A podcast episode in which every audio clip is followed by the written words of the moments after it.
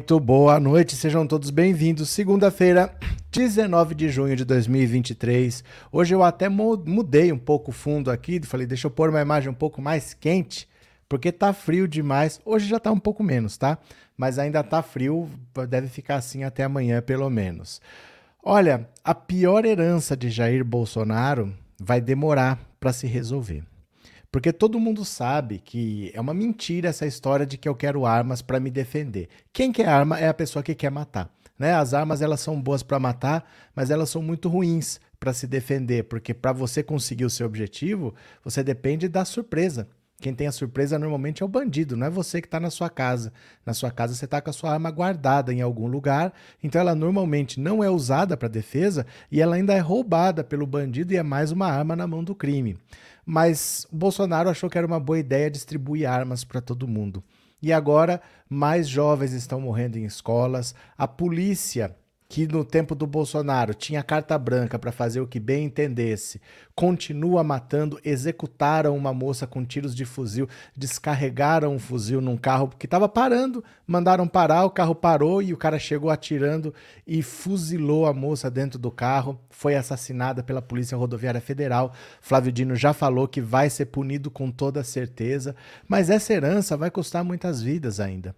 Porque não é assim, ah, mudou o governo, mudou tudo, porque as armas estão aí legalizadas, documentadas. Então, por muito tempo agora, nós vamos ter que voltar a fazer campanhas de conscientização, que nós já fizemos, já fizemos o Estatuto de Desarmamento, já fizemos até plebiscito, conseguimos reduzir bastante o número de armas em circulação, mas numa canetada o Bolsonaro conseguiu despejar armas na sociedade e agora, por um bom tempo, essas pessoas não vão abrir mão de suas armas vai ter que esperar passar um bom tempo, aí começar a fazer campanha de novo para as pessoas começarem a se desfazer. Até lá muita gente vai morrer.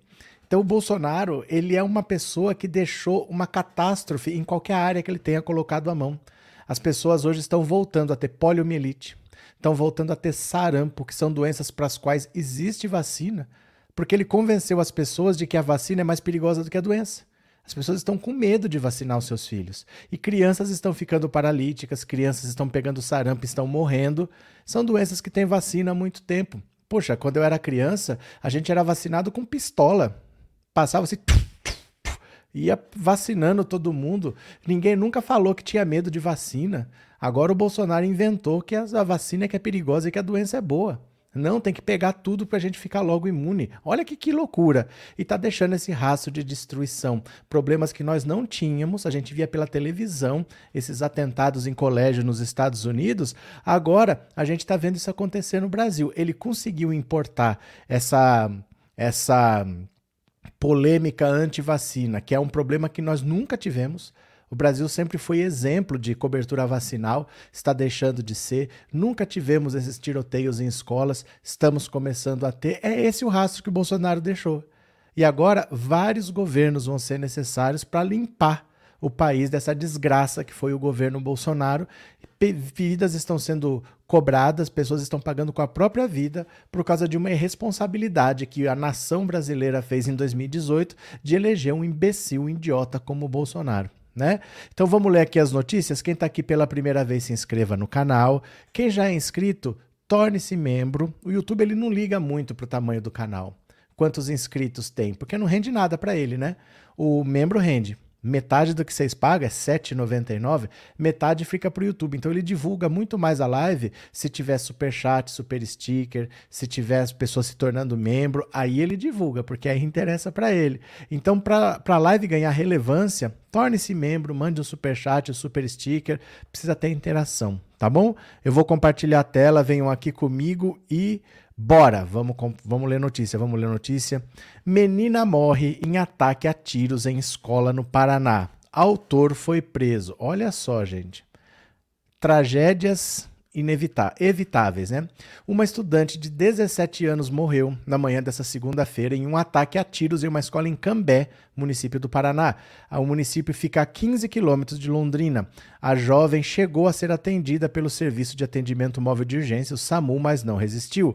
Caroline Verri Alves cursava o terceiro ano do ensino médio. Um outro estudante de 16 anos também foi baleado e está em estado gravíssimo, respirando com a ajuda de aparelhos. O Colégio Estadual Helena Collodi tem 41 turmas e cerca de 800 alunos. O governador Carlos Massa Ratinho Júnior decretou luto oficial de três dias no estado. Ah, é bonito, né? Ele é bolsonarista e quando a tragédia acontece, o que, que ele faz? Decreta luto. E ele vai trabalhar normal.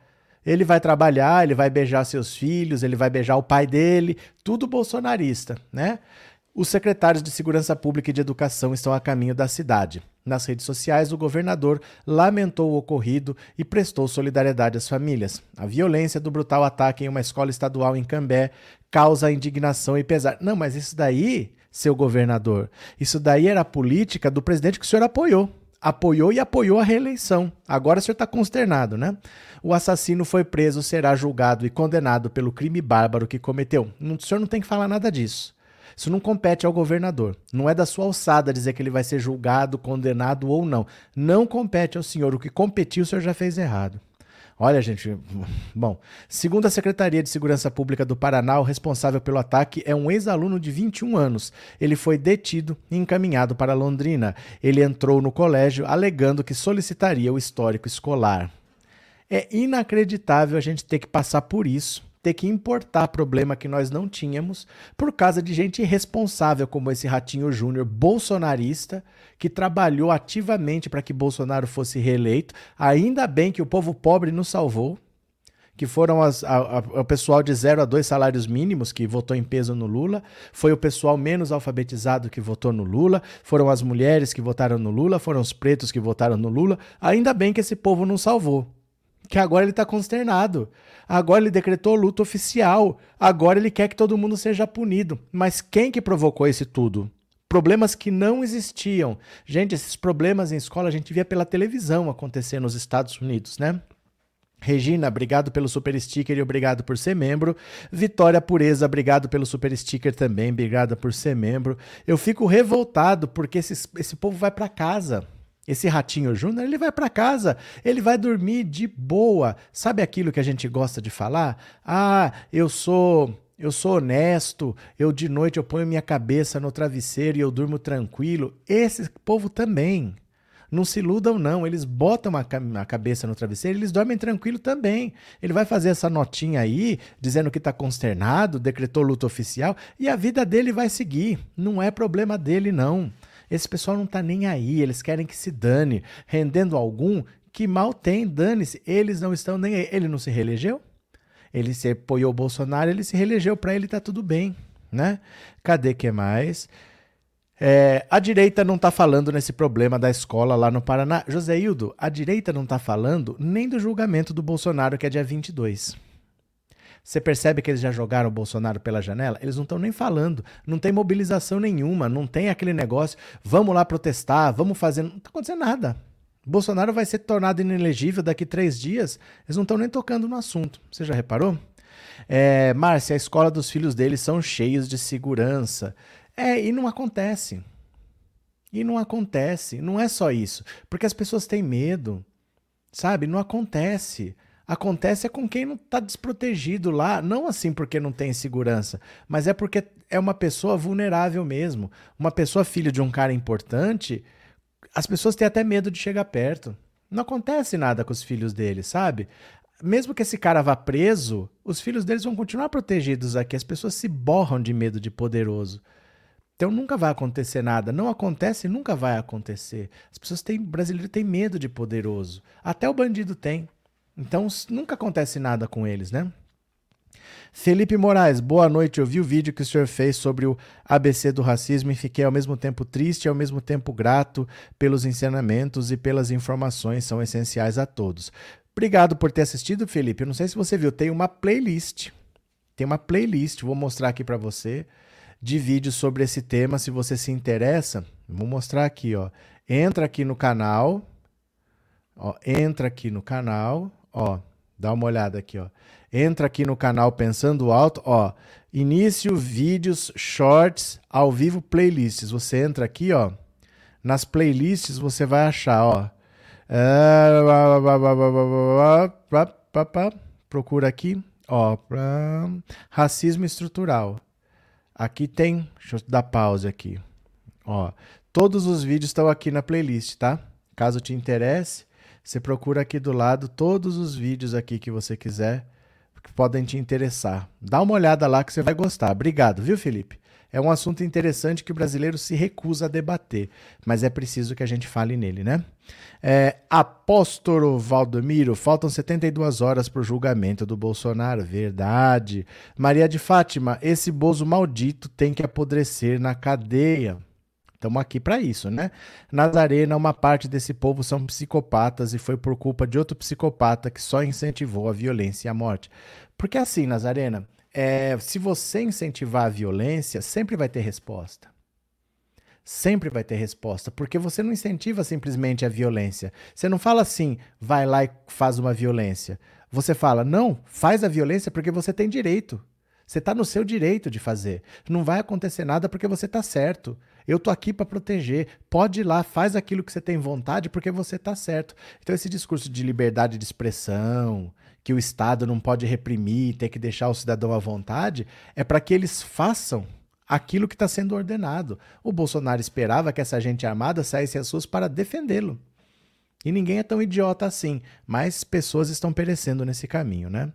Cadê? Cláudia, será que isso não vai acabar, meu Deus? Eu fico preocupada com meus netos. Então, vai acabar, mas não é de uma hora para outra.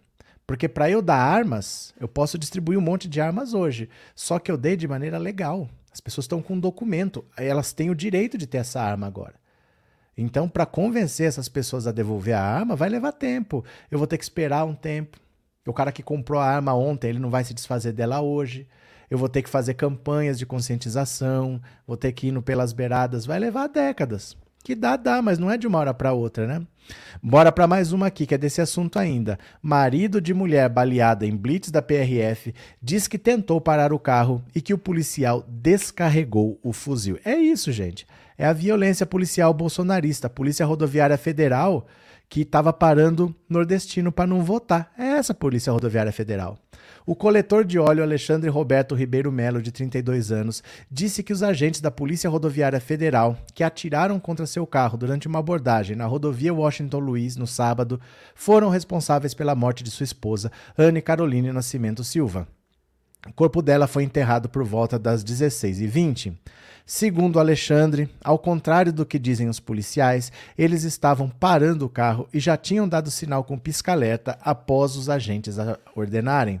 Foi um assassinato. Ele descarregou o fuzil todo no carro. Os furos estão lá. Os tiros estão todos no meu carro. Foi execução. Minha esposa faleceu. Ela não volta mais. Eu quero justiça contra ele. Eu vou até o final para ele ter a justiça merecida. Errou, tem que pagar. Matou, tem que ser preso. Olha aqui, ó. Esse casal está separado. A moça foi assassinada por nada, né? O agente Tiago da Silva de Sá chegou a ser preso no domingo, mas foi liberado após passar por uma audiência de custódia. Ele afirma que o carro não parou na abordagem e que fez oito disparos em direção aos pneus. Alexandre familiares de Anne negam, dizem que o carro parou na abordagem, mas que os agentes federais atiraram. De acordo com o relato do marido da vítima, os agentes da PRF deram uma ordem para que parasse o carro, mas ele não estava no meio da, mas ele estava no meio da pista central da BR-040. Ligou o alerta e dirigiu na direção a um ponto mais seguro para encostar o veículo. Ainda segundo Alexandre, os policiais abriram fogo contra o veículo e acabaram atingindo Anne antes mesmo que o carro pudesse parar. Eu escutei ele falar pedindo para parar imediatamente e eu liguei o pisca-alerta. Eu estava no meio meio da rodovia, procurei um acostamento. Tanto é que eu parei na agulha e minha esposa já estava baleada. Eu parei na agulha? O que será que quer dizer isso? Olha, Olha isso. O marido de Anne contou ao G1 que os agentes desceram do carro transtornados quando perceberam que tinham atingido a mulher que estava no banco do carona. Alexandre disse que os policiais afirmaram que a culpa pela morte de Anne era dele. Eles desceram e entraram em desespero, todos eles. Eles me culpando como se eu tivesse apertado o gatilho. A culpa é sua, a culpa é sua, seu mer. Falando um monte de coisas, me xingando. De acordo com a versão de Alexandre, após perceberem a mulher baleada, os agentes conduziram o carro dele para o hospital. No trajeto, o marido da enfermeira contou que a mulher pediu para não morrer. Ela foi baleada e só falou: Amor, tomei um tiro, tomei um tiro. Eu desci e coloquei a mão nela e senti o sangue. Aí eles mesmos levaram para o hospital. Eles eles tão nervosos conduziram meu carro para o hospital. Eles viram a besteira que fizeram. No caminho do hospital, ela ainda disse: Amor, não quero morrer, não quero morrer, contou Alexandre. Na opinião de Alexandre, o agente responsável pelos disparos deveria ser impedido de ser policial. Perdão, quem dá. Quem dá é o lá de cima, mas eu só queria que ele não exercesse mais essa função de policial, porque isso não é para ele. Ainda mais policial federal. Durante o velório do corpo de Anne no cemitério memorial do Rio, em Cordovil, zona norte do Rio, houve uma confusão entre parentes de Anne e de Alexandre quando o marido da estudante chegou na capela. O irmão da estudante queria impedir que o marido de Anne acompanhasse o velório por culpá-lo pela morte, mas foi contido por outros parentes. Em depoimento à Polícia Federal, o policial rodoviário disse que responde em liberdade pela morte de Anne, disse ter disparado oito vezes na altura dos pneus do carro onde a jovem estava. O G1 e a TV Globo tiveram acesso ao termo de declaração do agente Tiago de Silva Sá. Ele afirmou que por volta das 22 horas sua equipe fazia patrulha de rotina na Washington Luiz quando foram avisados por um motorista sobre o veículo Renegade verde teria desviado da viatura para a pista central. A PRF relatou que eles se posicionaram para uma abordagem e que quando se aproximaram do veículo e deram sinal de parada, o Renegade acelerou tentando fugir. Renegade não acelera para fugir, gente. É um carro pesado com motor fraco, nem consegue, viu? Logo depois, todos os ocupantes da viatura ouviram alguns disparos de arma de fogo e se prepararam para uma abordagem de risco. O agente não esclareceu de onde vieram esses disparos. Ainda segundo o depoimento, o policial avisou aos demais colegas para terem cuidado, pois há menos de um mês participou de uma outra abordagem com troca de tiros que feriu gravemente um colega da equipe. Ao chegar próximo ao veículo, deram mais uma vez ordem de parada, o que não havia obedecido pelo motorista, que tentou ajudar a, o veículo em cima da viatura. Naquele momento, segundo o agente, ele efetuou oito disparos na altura dos pneus. O motorista saiu com as mãos para cima, dizendo que era inocente e que sua esposa tinha sido baleada. Ele encerrou o termo afirmando que assumiu a direção do veículo abordado a fim de prestar socorro à vítima e se encaminhou para o hospital Getúlio Vargas. Olha. Isso é o clima de violência que está tomando conta do Brasil. A gente hoje não tem mais controle, as pessoas estão fora de si e vai levar um tempo para voltar para a casinha. Porque quando você dá liberdade para as pessoas ocuparem o espaço, é rápido. Mas para depois todo mundo se conter e voltar para a casinha, é difícil. A polícia se fascistizou de uma maneira que vai ser difícil voltar a controlar. Vai ser difícil fazer eles entenderem que o cidadão não é inimigo que há maneiras de você contornar. Você pediu para parar, o cara não parou, pede para o outro posto ali da frente, faz um outro bloqueio ali. Você não sai atirando no meio do, dos carros, não, do nada assim. Isso é uma loucura o que eles fizeram. Podia ter acertado qualquer pessoa, porque se ele mirou no pneu e matou a pessoa lá de dentro, podia ter matado gente de outros carros. Não é assim que se faz. É inacreditável, né? Cadê? Márcia, triste demais. Gente desesperada que às vezes só entram nessas corporações para exercer o poder e suas perversidades. É verdade. Às vezes não é nem pelo salário, porque o salário não é alto. Às vezes é só para ter poder na mão, é só para se sentir alguém, infelizmente, né? É, Vini, que extinção da polícia se faz necessária, é preciso repensar um novo modelo de segurança pública. É não extinção da polícia, mas desmilitarização, né? Cadê? É, Arlete, só falta falar que o marido estava armado. Me poupe, me poupe, verdade.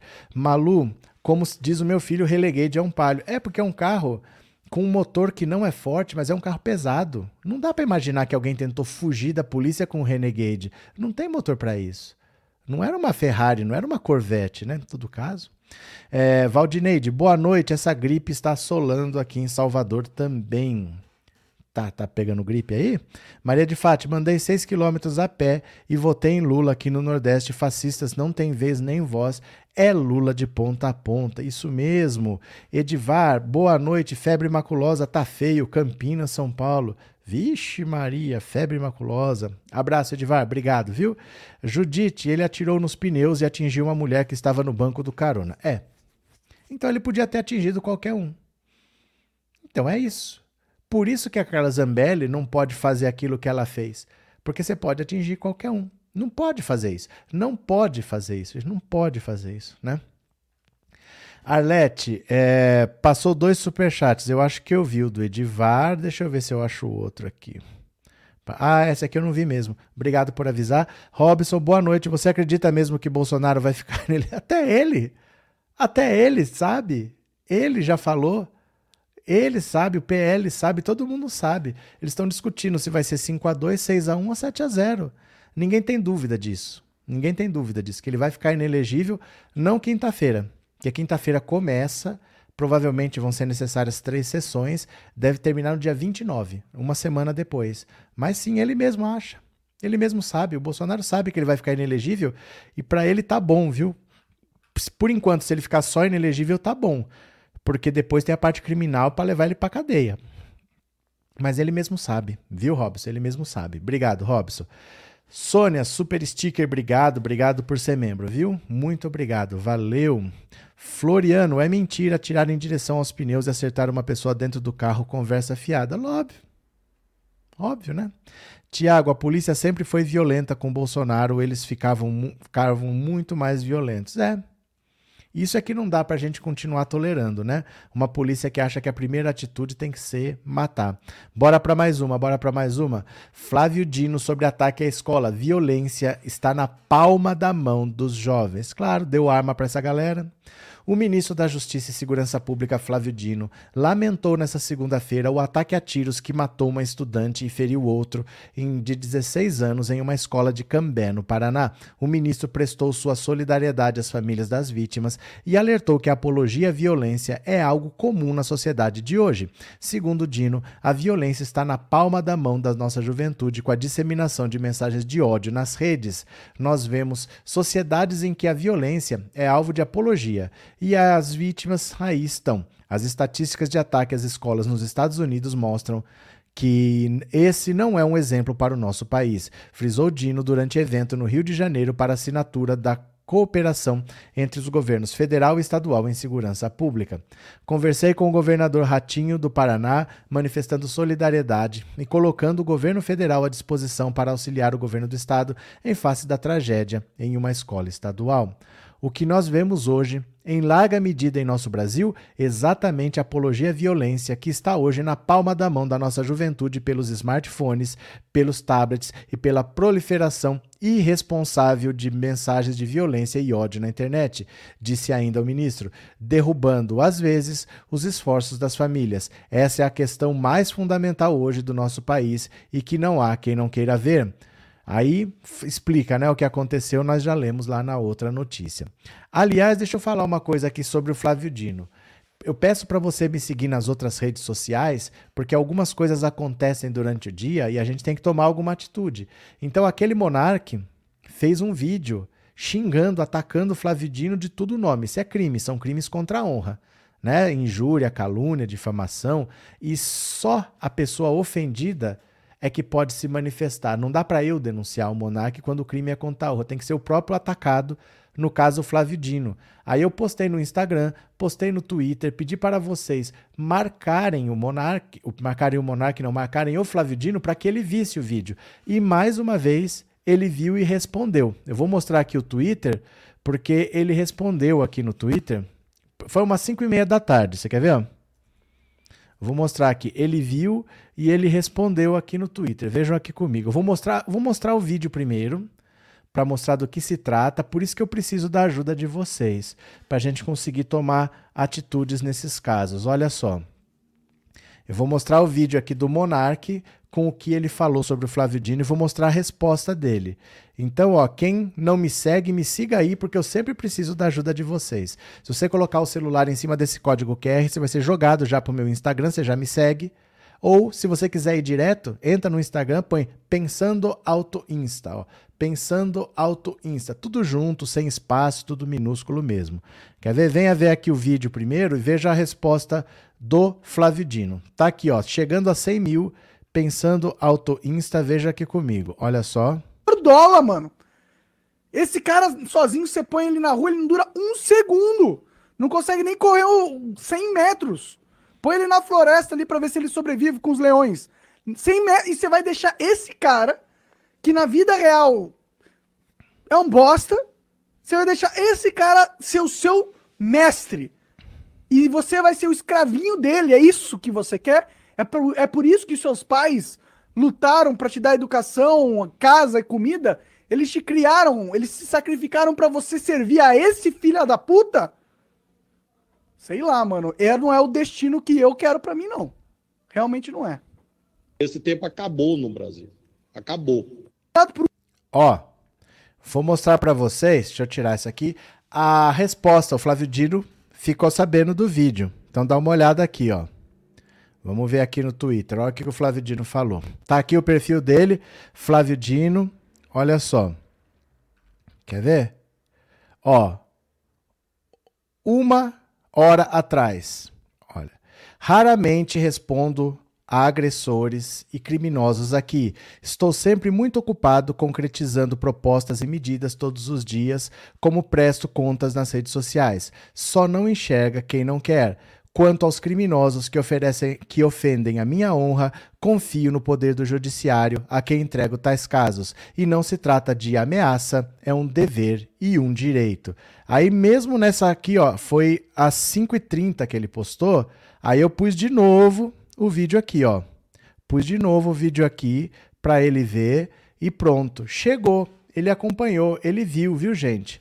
Ele viu, é importante então que vocês tenham um Instagram, que vocês tenham um Twitter, porque eles leem. Dificilmente eles vão ver um vídeo de uma hora, mas uma mensagem escrita que você vai marcando, marcando, marca lá Flávio Dino, Flávio Dino, Flávio Dino, eles acabam vendo e eles tomam atitudes. Tá? Já tinha acontecido uma vez que ele respondeu o vídeo que a gente postou e vocês compartilharam, e agora de novo ele viu, então a gente vai ajudando a limpar esse ambiente tóxico de violência e de agressividade para que essas pessoas sejam responsabilizadas, viu? Cadê? É, Joãozinho deve estar tá com efeito da cloroquina. O que, que foi? É, Arlete, Dino é competente e acompanha as redes. Ele acompanha. Então é importante que vocês tenham um Instagram, me sigam lá, tenham um Twitter, me sigam lá, porque isso acontece durante o dia. Viu? Cadê? Seu destino é a cadeia, Valdineide. Cadê? Esse moço deve estar bêbado, Ana Lúcia. Problema dele, ele que se explique lá. Ele que se explique lá. Maria José, moro no Rio e esse trecho da rodovia Washington Luiz é bem sinalizado. Cadê? Aristides, aqui em Manaus está 30 graus. Vocês parem de provocar. Onde tiver calor não pode falar temperatura, não. Inaldo, Arlete Mariano, boa noite, companheira. Pronto. Deixa eu pegar aqui mais uma notícia. Vamos ler juntos aqui, ó. Mais uma, mais uma, mais uma. Para a nova velhinha de Taubaté, Bolsonaro salvou a democracia. Ele está falando é da Janaína Pascoal, né, que disse que o Bolsonaro salvou a democracia porque todo mundo queria o golpe e ele não deu. É inacreditável isso. Um dos personagens de humor de maior sucesso no Brasil, a velhinha de Taubaté foi criada pelo escritor e cronista Luiz Fernando Veríssimo durante o governo do último general da ditadura, o Figueiredo, que dizia gostar mais de cheiro de cavalo a cheiro de gente.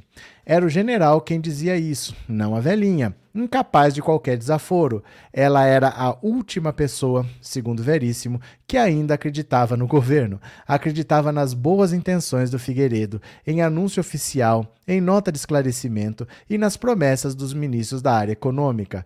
Tem uma nova velhinha na praça. Ao ler as primeiras notícias sobre o golpe que Bolsonaro não pôde dar porque não confiava na adesão de militares, ela apressou-se a escrever nas redes sociais. Se não forem meras conjecturas, os diálogos que vieram à tona nos últimos dias mostram, na verdade, que Bolsonaro salvou a democracia. Ao resistir à pressão sofrida por grande parte do seu entorno, ele, inclusive, deixou o cargo antes de seu mandato terminar. Não digo isso como forma de defesa, mas como conclusão lógica do material recentemente exposto. Muitos foram os diálogos em que os interlocutores imploravam para Bolsonaro dar um golpe e ele não deu nem tentou. A velhinha de Veríssimo nunca foi militante política. Sua sucessora, sim. Bolsonaro até a convidou para ser seu vice em 2018, mas depois desistiu, escolhendo um general. A velhinha sem graça elegeu-se deputada estadual por São Paulo e em 2022 tentou se eleger senadora, mas perdeu. Ficou em quarto lugar. Janaína Pascoal hoje é comentarista da CNN e deseja se candidatar à prefeitura de São Paulo no próximo ano. Essa não tem noção da realidade. Ela não tem noção nem do próprio tamanho para achar que ela pode ser prefeita de São Paulo. Um cargo que já foi ocupado por Luiz Erundina é inacreditável ela achar que ela pode sentar naquela cadeira, mas tudo bem. Guilherme, o problema desses bolsonaristas é que eles podem atacar quem eles quiserem. Podiam, Guilherme. Podiam. Porque uma coisa é ser bolsonarista no governo Bolsonaro, outra coisa é ser bolsonarista no governo Lula. Essa é a diferença. Agora, a Polícia Federal está indo para cima. Eu falava para vocês, vocês acham o Xandão muito firme? Vocês acham que ele é muito rigoroso? Vocês vão ver o Flávio Dino. O Flávio Dino é pior, Flávio Dino é pior do que o Alexandre de Moraes. Ele bota a Polícia Federal para cima de todo mundo. A Janaína Pascoal, a gente já sabe que ela não gira muito bem, né? Porque ela é a mulher da cobra, né? Cadê a mulher da cobra aqui, ó? Quer ver? Ó, Janaína é a mulher da cobra. Vejam só.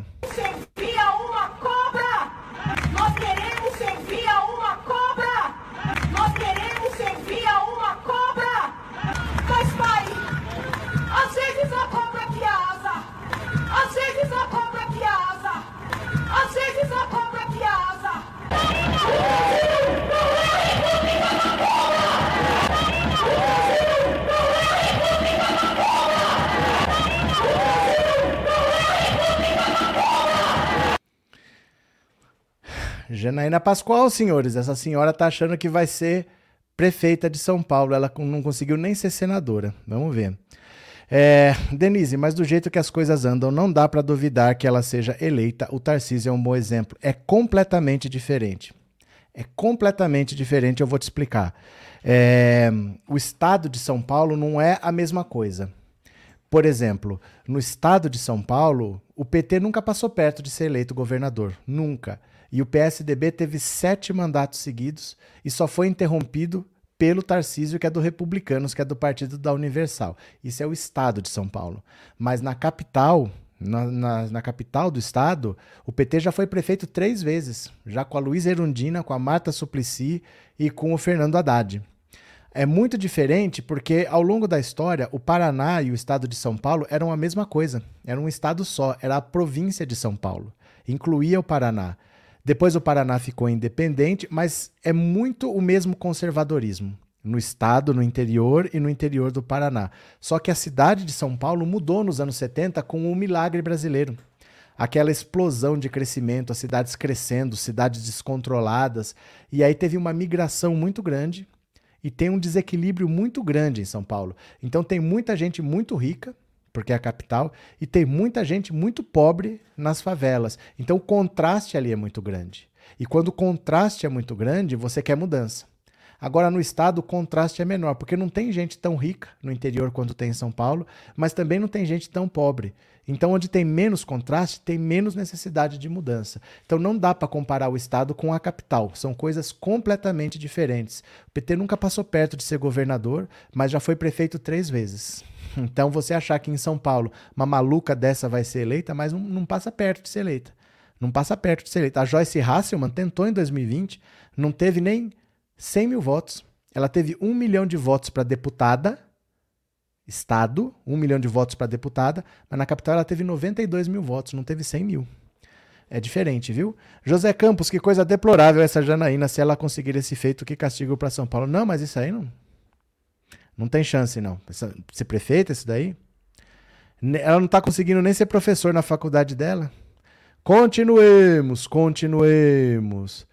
É, dólar volta a cair e fecha 4,77, o menor patamar em mais de um ano. Eita, o Lula tem sorte, hein? Como o Lula tem sorte o dólar voltou a cair e fechou a sessão dessa segunda-feira em queda, na medida em que investidores repercutiram uma nova redução nas projeções de inflação para esse ano e em meio a expectativas pela próxima decisão do Copom, que deve ser divulgada na quinta-feira. O dia também foi de negócios reduzidos em todo o mundo por conta do feriado do dia do fim da escravidão nos Estados Unidos. Ah, então é por causa disso. O dólar caiu porque é feriado nos Estados Unidos. O Lula dá muita sorte, gente. Ao final da sessão, a moeda norte-americana norte-americana recuou 0,9%, vendido a 4,77. Na última sexta-feira, o dólar fechou em alta de 0,34 e fechou cotado a 4,81. Já é uma queda de 5,87 no mês e uma queda de 9,53 no ano. Olha só o que tem caído o dólar. O Lula tem muita sorte, realmente, hein? O Lula tem muita sorte. O que está mexendo com os mercados? Em um dia de agenda esvaziada por conta do feriado no principal mercado acionário do mundo, as atenções dos investidores locais se voltam às novas projeções da economia brasileira.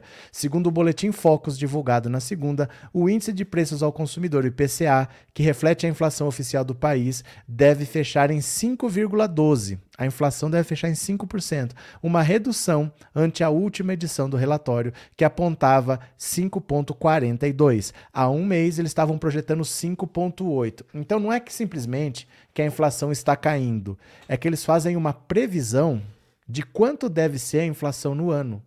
E eles achavam que ia ficar em 5,8. Depois eles falaram: olha, acho que vai ficar em 5,42. E agora eles estão falando: olha, eu acho que vai ficar em 5,12 porque os preços estão caindo mais do que o esperado e o que eles achavam que ia dar num ano vai dar menos. Então eles já passaram de 5,8 para 5,12, quase 1% de previsão, hein? Mesmo com a queda, se a expectativa se concretizar, a inflação fechará o ano acima do teto do valor estabelecido pelo BC. A meta é 3,25, podendo oscilar um ponto e meio para cima e um ponto e meio para baixo. Olha lá, para entre um, não, para lá, 1,5, então é 1,75 para cima e 1,75 para baixo? Tá. No entanto, as projeções mais baixas para o IPCA também contribuíram para uma redução na expectativa para a Selic, a taxa básica de juros. Hoje, o mercado espera que a taxa encerre 2023 em 12,25% ao ano, de uma previsão de 12,50. Atualmente, os juros estão em 13,75 e os especialistas acreditam que o Copom deve começar a baixa da taxa em agosto. Para uma reunião dessa quarta, expectativa é que o comitê mantenha os juros inalterados. Isso aqui é ter sorte, gente?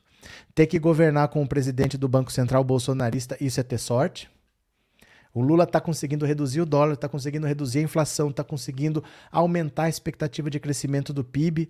Tudo isso com um bolsonarista no Banco Central, e isso é sorte? Sorte seria ter um parceiro lá. O Bolsonaro errou.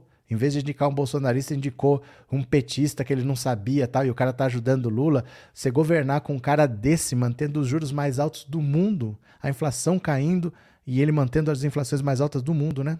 Tá bom. Janaína deve ter efeito da cloroquina, disse o Joãozinho. Boa noite, Moura, bem-vindo. Cadê? É, Vinick, Lulinha governa, governando para o bem do Brasil. Eu fiz um vídeo hoje que eu postei lá no Instagram, tá lá para você ver.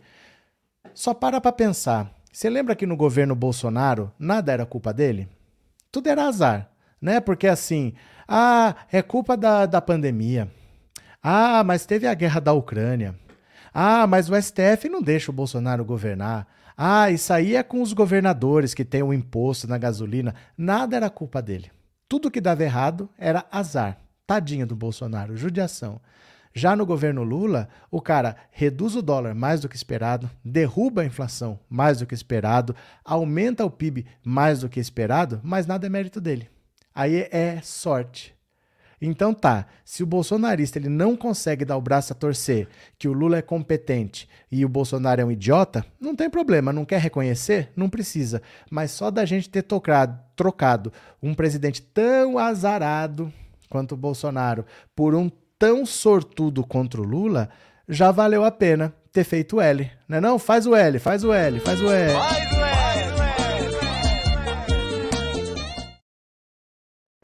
Pelo amor de Deus, o Bolsonaro vivia chorando que nada era culpa dele. Ah, mas teve uma pandemia. Ah, mas teve uma guerra da Ucrânia. Ah, mas teve não sei o quê. O Lula, a guerra da Ucrânia acabou? A guerra da Ucrânia continua acontecendo lá. A guerra da Ucrânia não acabou e o combustível baixou. Ele falou que ele ia mexer na política de preço da Petrobras, mexeu e baixou o combustível lá. Não fica reclamando da vida, não. Ele vai lá e trabalha, não é verdade? Não é verdade? Cadê? É, a Demetrios, cada dia ficando mais difícil desse Campos Neto dar uma desculpa para manutenção da inflação alta, da taxa de juros alta, né? Fora Carrapato Neto do BC urgente, pronto. Bora para mais uma, bora para mais uma. O que, que o Haddad falou? O que, que o Haddad falou? Corte de juros deveria ter sido em março. Verdade. Não tem por que ficar esperando para baixar esses juros, isso trava a economia.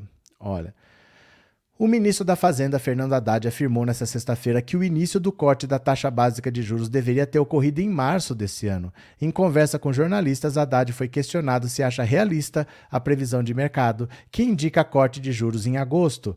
Na próxima quarta, o Copom tem nova decisão sobre juros. A expectativa é pela manutenção de 13,75, a taxa de juros mais alta do mundo. O atual consolidado do mercado divulgado nessa segunda-feira, aponta para a Selic em 13,50 no mês de agosto e 12,25 até o fim do ano. Para mim, deveria ter sido em março. Vamos ver, vamos aguardar, disse o Haddad em conversa com jornalistas na Fazenda. No mês de março, houve a segunda reunião do BC para discutir a taxa básica de juros. Naquele momento, o Ministério da Fazenda estava concluindo a modelagem do acabouço fiscal, que veio para definir o grau de sustentabilidade das contas do governo no longo prazo.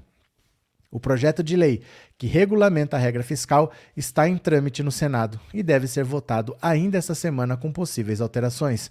Em paralelo, também em março, integrantes do governo Lula e do próprio presidente já estavam fazendo críticas acirradas ao patamar dos juros. Nesta segunda-feira, Lula voltou a mencionar Roberto Campos Neto, o presidente do BC, ao dizer que a Selic é 13,75 é inexplicável. São os juros mais altos do mundo né? Não tem explicação para isso. Por que, que os juros estão tão altos? 13,75%. Não tem nada próximo disso. E aí o dinheiro fica caro para você pegar um empréstimo, para você comprar uma fábrica, para você abrir uma filial, para você investir na sua empresa, para você contratar, para as pessoas terem mais dinheiro. O dinheiro fica caro. As pessoas não vão investir com uma taxa de juros tão alta dessa. Isso trava a economia. A economia só não está melhor porque o Campos Neto joga contra. Quem puder colaborar com o canal, o Pix está aqui na tela tá? Você pode também, se ficar mais fácil para você, usar esse código QR, que é a mesma coisa, vai abrir o Pix e você pode doar trilhões de reais, que não tem problema, viu? É, Joãozinho, Lula não é mito, mas sim lenda, vira melhor, viva melhor presidente da história do Brasil. Cadê Lúcia Maria? Até o, a farinha encontrada no avião presidencial, o Heleno disse que foi azar. Disse. Ele disse que ele não. O rapaz deu azar. Ele disse que o rapaz deu azar de ser pego e que ele não tem bola de cristal, que ele não pode fazer nada. Parece piada, mas ele falou isso na época, né? Cadê? Edivar, mas a maioria é Minions aqui em São Paulo. Eu não disse que é minoria. O que eu disse é que é diferente do Estado. A capital é diferente do Estado. Na capital tem disputa, no interior não tem disputa. Foi isso que eu disse, eu não disse que é a maioria. Benhur, a competência do Lula é tanta que passa por cima dos juros altos. Pois é, mas assim, ele está sabotando o Brasil. Ele não está sabotando o governo, ele está sabotando o Brasil. As pessoas poderiam estar tá trabalhando e não estão. Porque as empresas não estão investindo. E para você ter resultado de uma queda da taxa de juros, isso leva dois anos. Porque as empresas não são assim, opa, baixou meio por cento, vou lá pegar emprestado. Não é assim.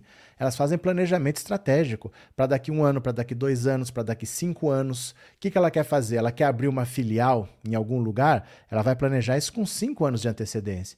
Então, para você ter um efeito da queda dos juros, leva dois anos normalmente.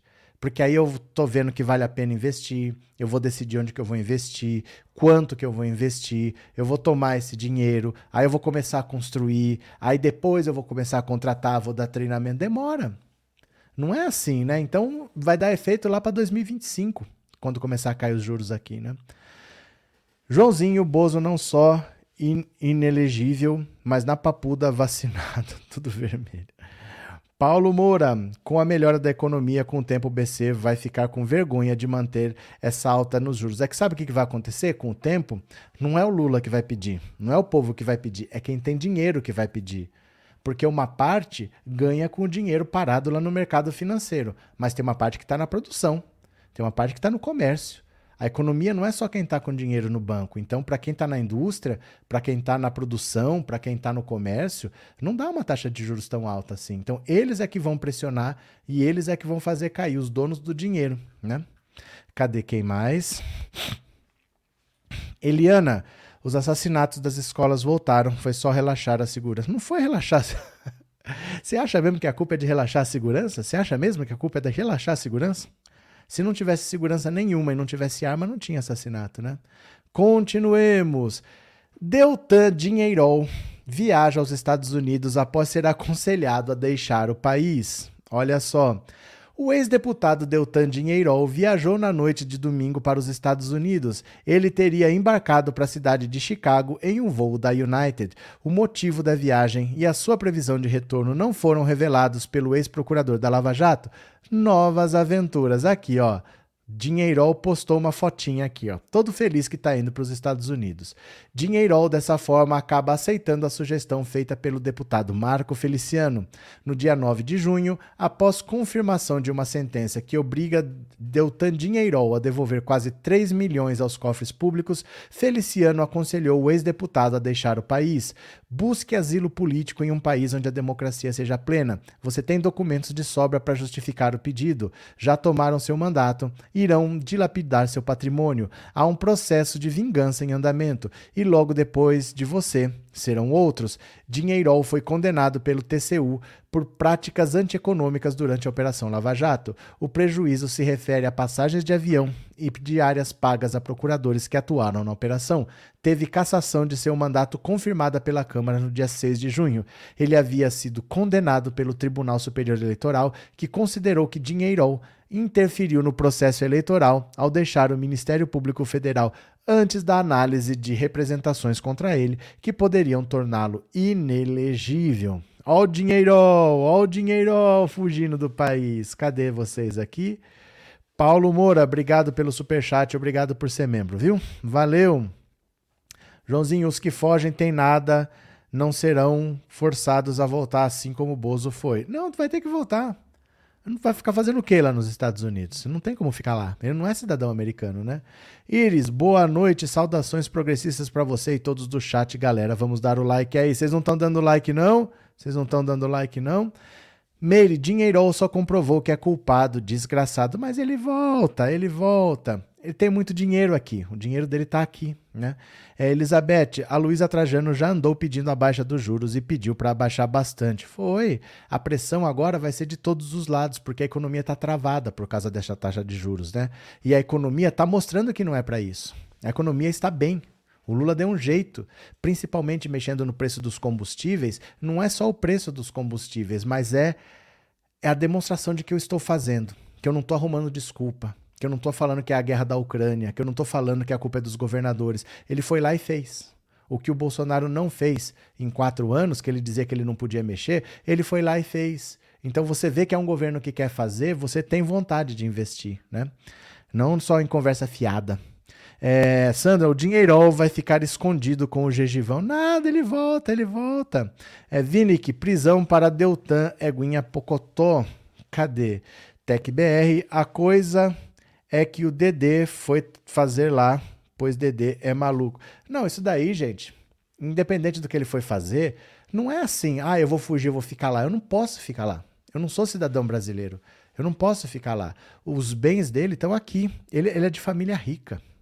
O Dallagnol é de família rica. Família, assim, fazendeira. Só para vocês terem uma ideia do quanto a família dele é rica, ó. Ó, quer ver? Deixa eu mostrar aqui uma notícia. Ó.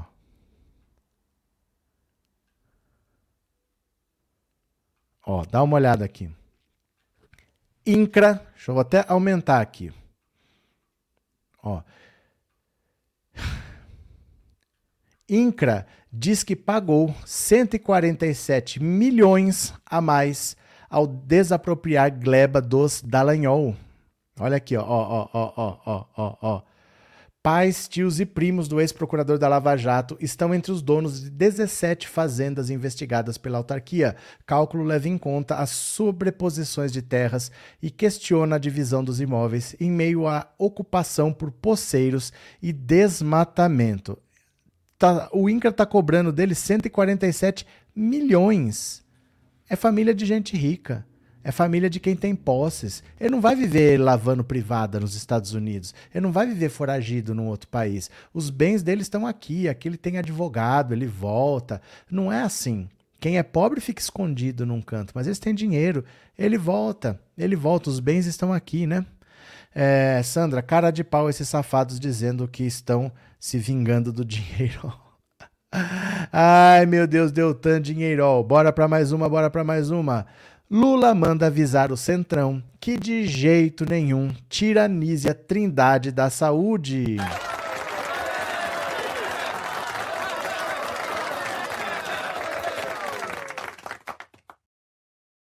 Olha só, o presidente Lula, ao ser questionado por interlocutores próximos, teria dito para avisar ao Centrão que de jeito nenhum tiranize a Trindade do controle do Ministério da Saúde. A pasta é cobiçada por ter um dos maiores orçamentos da esplanada. No entanto, segundo fontes relataram à CNN, o presidente não está disposto a ceder. A pressão dos partidos do Centrão, em especial do PP, para assumir a saúde em uma eventual reforma ministerial aumenta a cada dia. Fontes relataram as a líderes partidários e demais parlamentares vêm procurando ministros mais ligados a Lula para tratar do assunto.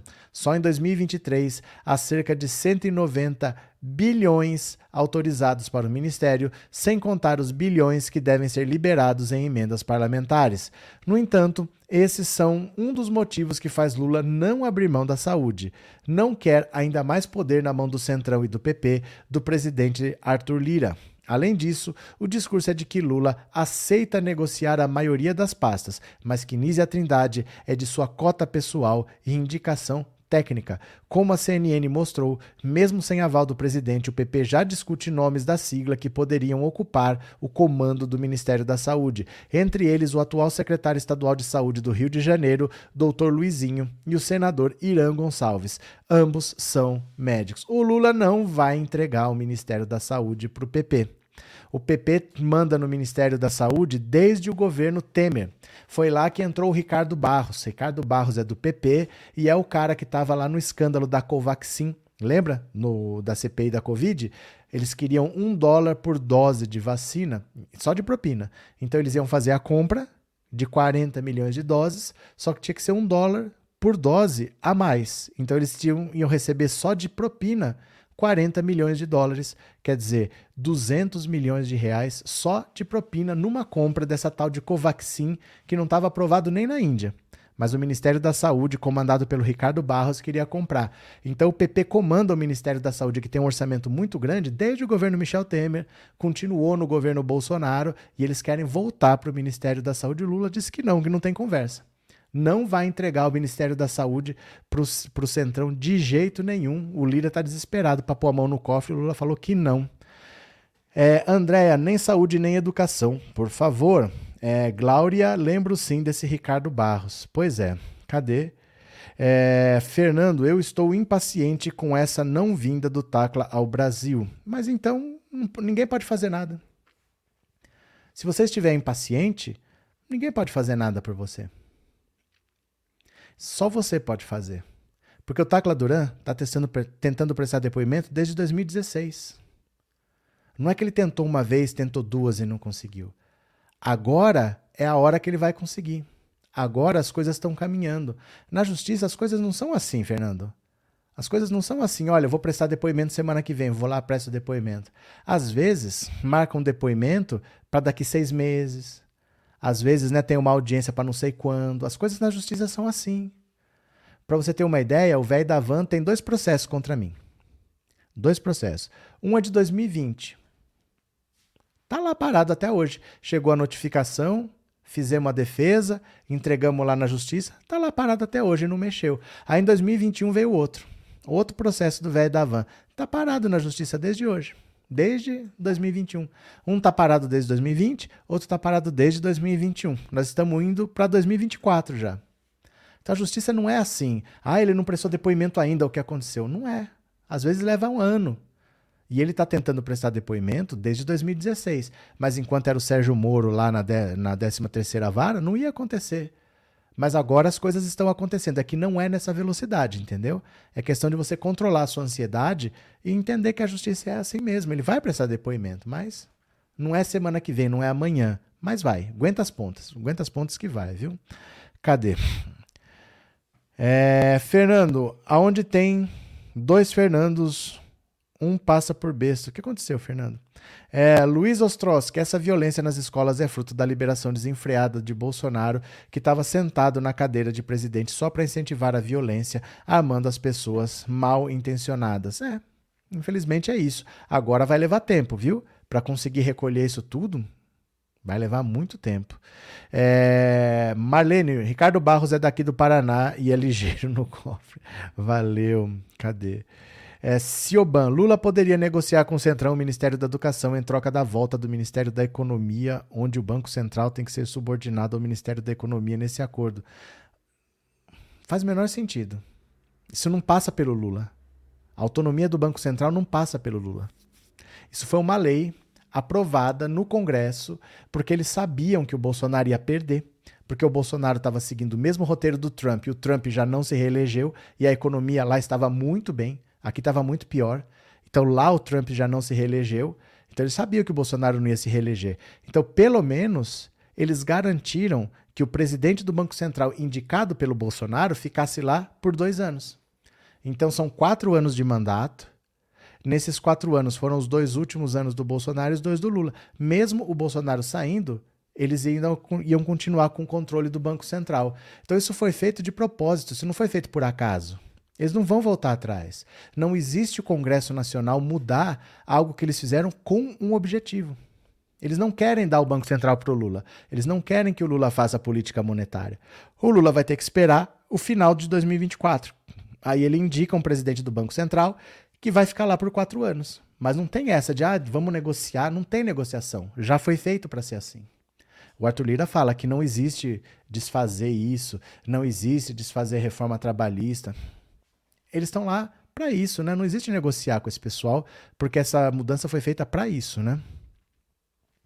Eliana, pior que eu ainda acho que STF, PF estão construindo celas especiais com direito à área de lazer de frente para o mar para depois aí sim prender os ilus. Mas isso não é. Isso é o detalhe do detalhe do detalhe.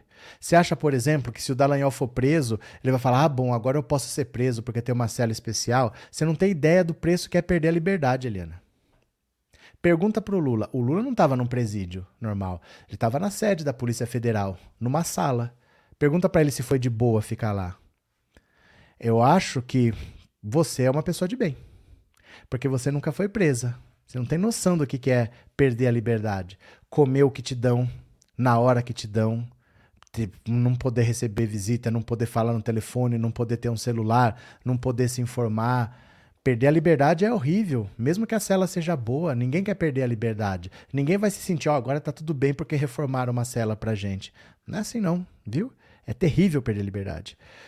Demetrios, o Ministério da Saúde não deve ir para o Centrão, mas ainda depois desses escândalos envolvendo os filhos do Lira. É, aliás, eu vou mostrar um vídeo aqui que tá lá no Instagram, que esse vídeo é bem bacana é do deputado Júlio Campos, ele é deputado estadual pelo União Brasil, e ele foi falar sobre esses deputados do União Brasil que não estão votando com o governo Lula. Eles têm três ministérios, mas não estão votando. Olha a opinião dele, que coisa interessante. Ele é deputado estadual do União Brasil. Deixa eu pôr aqui, ó. Me segue lá no Instagram para você ir vendo esses vídeos. Dá uma olhada aqui, ó. Vou mostrar aqui para vocês, ó. Venham aqui comigo. Tá aqui o Pensando Auto Insta. Olha o que, que o deputado falou, deputado Júlio Campos. Presta atenção, ouça. O acha do presidente Lula está cobrando a questão da votação dos parlamentares do União Brasil, inclusive com uma ameaça de retirá-los dos ministérios. Primeiro que a União Brasil não devia fazer parte do governo. É muita sem vergonhice. O partido que 90% votou em Bolsonaro, apoiamos Bolsonaro e agora fazer parte do governo Lula já é uma sem vergonhice. Uhum. Não, não, se eu tivesse em Brasília, eu seria um crítico radical dessa posição. Segundo, já que foi para o governo, então que assuma a sua governabilidade. Que vote integral. Se não votar, tem que demitir os ministros mesmo. Tem que mudar ministro. Porque o que, que foi comprometido com o voto? Você nos dá três ministérios, como ele deu: comunicação, turismo e integração nacional. E nós apoiamos o seu governo, os pedidos do seu, para o Congresso Nacional, os seus projetos do Congresso. Olha, você não está entregando o voto? Tem que mudar mesmo. O presidente tem razão. O Lula está certo. Não está, ou está comigo ou está contra mim. Meio termo não pode ficar. Demita os ministros sem vergonha do, do, do Democratas e do União Brasil. Seria enquadramento para ser ministro de Lula e o meu partido não apoia Lula. Ah, toma no cu, né?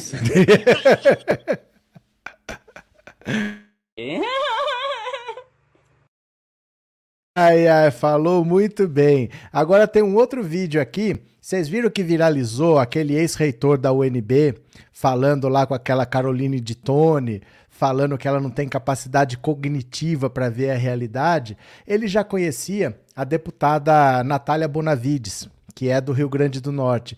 Olha que, que doce esse vídeo, olha que doce esse vídeo, dá uma olhada. E conheci a deputada Natália, estudante ainda, lá no, no Rio Grande do Norte é, dirigente do Centro Acadêmico Amaro Cavalcante, ela é, é, é memória para mim da jovem estudante, né? Ela, é, não esqueço como é, integrando a rede de advogadas populares, recém-saída da escola, impediu o descalabro da a lei da FIFA se sobrepondo à lei do Congresso Nacional do Brasil. Renovo, é, deputada é, acho que eu vou transferir meu título para o Rio Grande do Norte. é. E conheci a deputada ah, Natália. Que coisa bonitinha, gente. A esquerda é outro nível. A esquerda é outro nível. Né? O cara se lembrou dela, da atuação dela no tempo da faculdade, no tempo de estudantil, né? Diretório estudantil. É, a esquerda é outro nível. Cadê? É, é isso que eu penso, Maria José. Tirar ministérios do União Brasil não servem para nada, mas não é assim que funciona. Não é assim que funciona. Maria José, entenda por que, que o Lula teve 60 milhões de votos e nem eu nem você teríamos.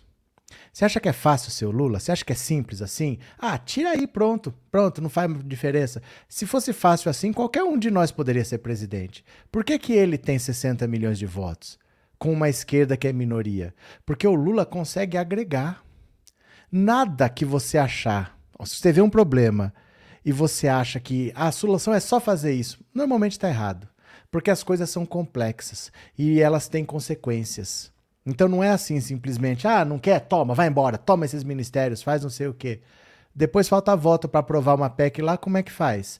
O União Brasil tem 59 deputados, o PT tem 62. É do tamanho do PT, que é o maior partido da esquerda. Você acha que não serve para nada o União Brasil? O pessoal serve? O pessoal tem 13 deputados. Tem 13 deputados. Como é que faz? Vai se segurar onde? O União Brasil é do tamanho do PT, que é o maior partido da esquerda. É praticamente o único partido da esquerda. O PSB tem 13, o PSOL tem 13. São partidos pequenos. Você entendeu? Não dá para você falar assim, ah, eu não preciso de 60 votos. Como é que não precisa? Numa Câmara que tem 500, você não precisa de 60. Você precisa, você precisa que eles cumpram com o que foi combinado, porque o Lula cumpriu com a parte dele. E aí o Lula vai lá e vai conversar e vai conseguir o que ele quer. Agora, eu entendo o que você fala e eu talvez pensasse como você, mas é por isso que eu não estou na política. E é por isso que você também provavelmente não tá. Porque não é fácil ser Lula. O Lula sabe que ele vai ter que conversar com essa gente e vai ter que tirar dessa gente o que ele quer. Porque o que ele quer é o que ele precisa. E não simplesmente falar, não quero conversar com vocês. O Lula nunca vai virar as costas para ninguém. O Lula não vai virar as costas para ninguém, porque ele sabe que as coisas não são fáceis. As coisas não são fáceis para governar, ainda mais sendo de esquerda, né, sendo minoria.